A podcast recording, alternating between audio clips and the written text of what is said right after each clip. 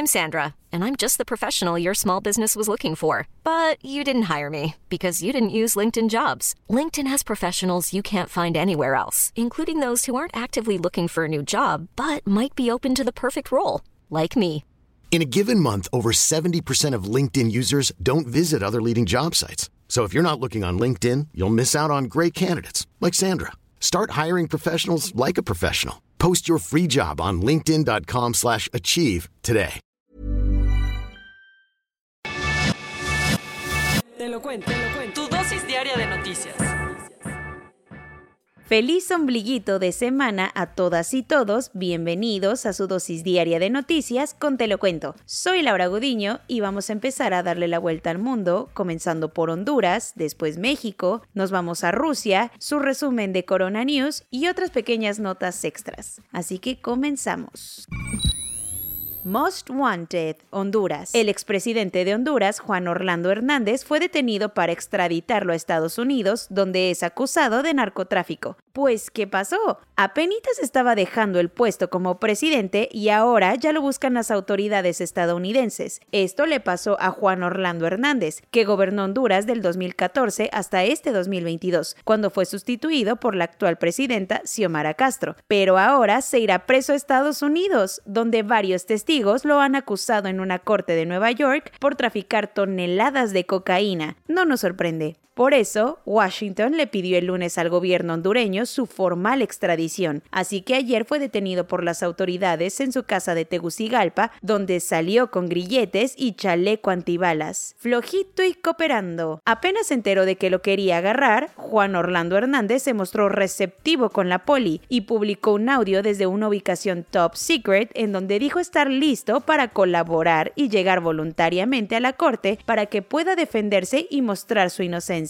Agregó desde su cuenta de Twitter que estaba presto y listo para colaborar y llegar voluntariamente a manos de la justicia, bajo la cual está su hermano Tony Hernández, quien está preso en una cárcel estadounidense por narco y ya se lo van a llevar. Ojo, para que la extradición sea un hecho, la Suprema Corte de Honduras debe dar el sí con todas las de la ley, aunque de momento la Cancillería de este país ya les pasó el docu de la Casa Blanca para que valoren la situación. Ahora, con la captura, un juez ha sido asignado desde ayer para valorar el caso y revisar la solicitud de la Casa Blanca. Eso sí, todo apunta a que el exmandatario tendrá una celda top en Estados Unidos.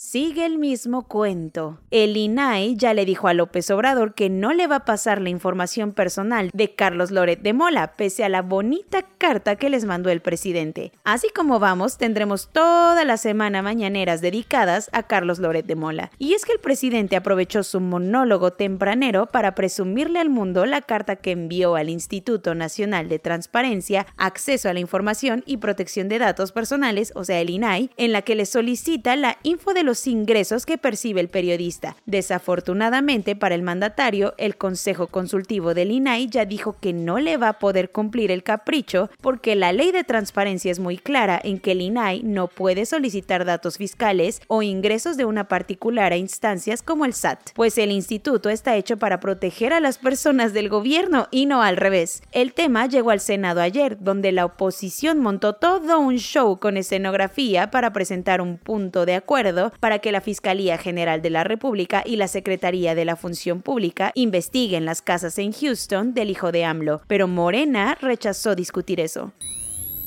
¿Nos vamos en son de paz? Al parecer, Rusia ya está en plan de hacer las paces con Occidente y de buena fe comunicó que empezó a retirar tropas de la frontera con Ucrania. Según el Ministerio de Defensa de Rusia, las tropas que tenían desplegadas en un mood no muy amigable en sus fronteras con Ucrania están regresando a sus cuarteles, una señal de banderita blanca de Moscú. Al menos desde el Kremlin, el presidente Vladimir Putin dijo sentirse a gusto con las propuestas que le han hecho la OTAN y Estados Unidos, por lo que considera que puede ser un buen punto de partida para sellar la paz. Ojo, porque esto no necesariamente significa la desescalada definitiva del conflicto. Con la mano en la cintura, el Parlamento ruso pidió a Putin que reconozca la independencia de las regiones de Lugansk y Donetsk, las zonas separatistas prorrusas de Ucrania. Por otro lado, desde la Casa Blanca no se están confiando y aplicaron la de ver para creer. Esto porque Joe Biden advirtió que no está verificada ninguna retirada de tropas de la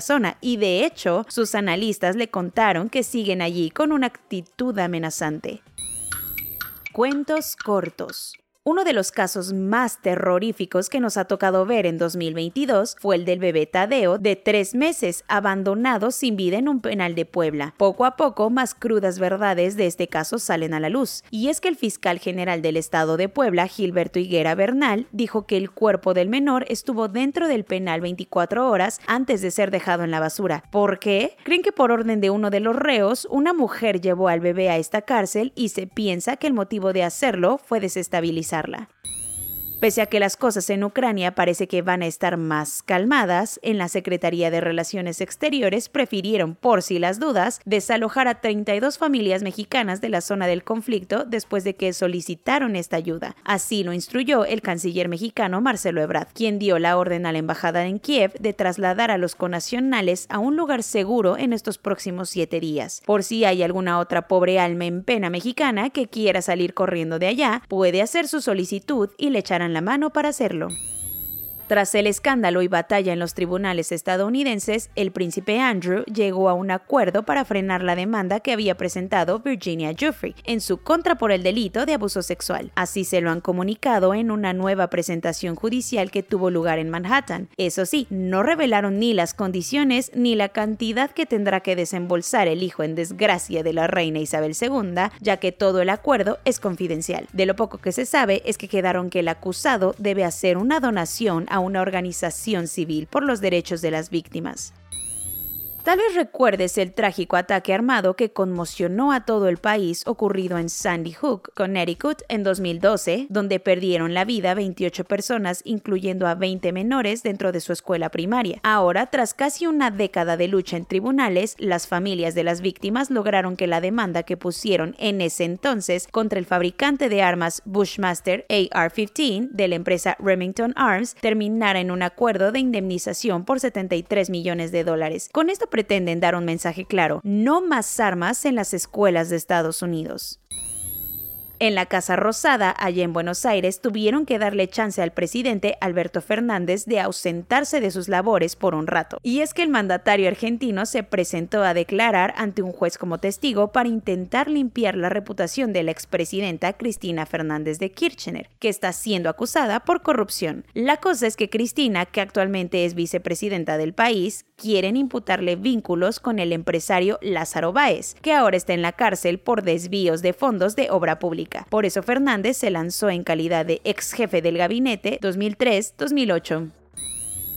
Una de las grandes trabas que está teniendo Elon Musk para echar a andar su proyecto de Internet satelital a través de SpaceX es la enorme cantidad de tráfico y basura espacial que puede generarse en el intento. Y es que desde enero han estado aumentando los lanzamientos de satélites con afán de impulsar Starlink, que es básicamente la Wi-Fi galáctica que quiere poner Elon en el espacio. Incluso pidieron el permiso de la Comisión Federal de Comunicaciones para enviar 30.000 de estos juguetes al cielo, cosa que no le gustó nada a la NASA, que ya advirtió que tener tantos objetos en órbita es preocupante.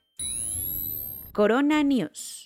En México, el número de casos registrados en 24 horas ha subido a 21.207. El número de contagios desde que inició la pandemia es de 5.321.744. El número de personas que lamentablemente han muerto, según datos oficiales, es de 313.608. El número total de vacunas puestas es de 173.037.874. El número de personas vacunadas con esquema completo es de 78.499.390. Esto representa al 87.72% de la población mayor a los 18 años.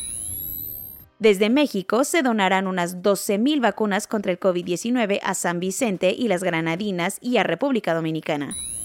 Según el CONACIT, la vacuna patria que están desarrollando es segura en humanos y muestra que sí genera anticuerpos contra el COVID-19. Novak Djokovic insiste en que no se vacunará aunque eso le cueste perderse todos los eventos del Grand Slam. Un hombre lleva 14 meses dando positivo a COVID-19 y hasta ahora suma 78 pruebas seguidas. La policía de Nueva Zelanda ya avisó que se llevará los autos que estén mal estacionados por las protestas en contra de las restricciones por el coronavirus. La Casa Blanca pidió al Congreso una aprobación de 30 mil millones de dólares para gastos que mitiguen la pandemia. El Festival Internacional al Aire Libre de Coachella está pensando lanzarse sin medidas anti-COVID, o sea, sin solicitar mascarillas o vacunas. En Disney World y Disneyland ya no van a pedir el uso obligatorio de mascarillas. Soy Laura Gudiño y esa fue su dosis diaria de noticias de este bello miércoles 16 de febrero. Que tengan un lindo día y nos vemos mañana aquí en su podcast favorito, Te lo cuento.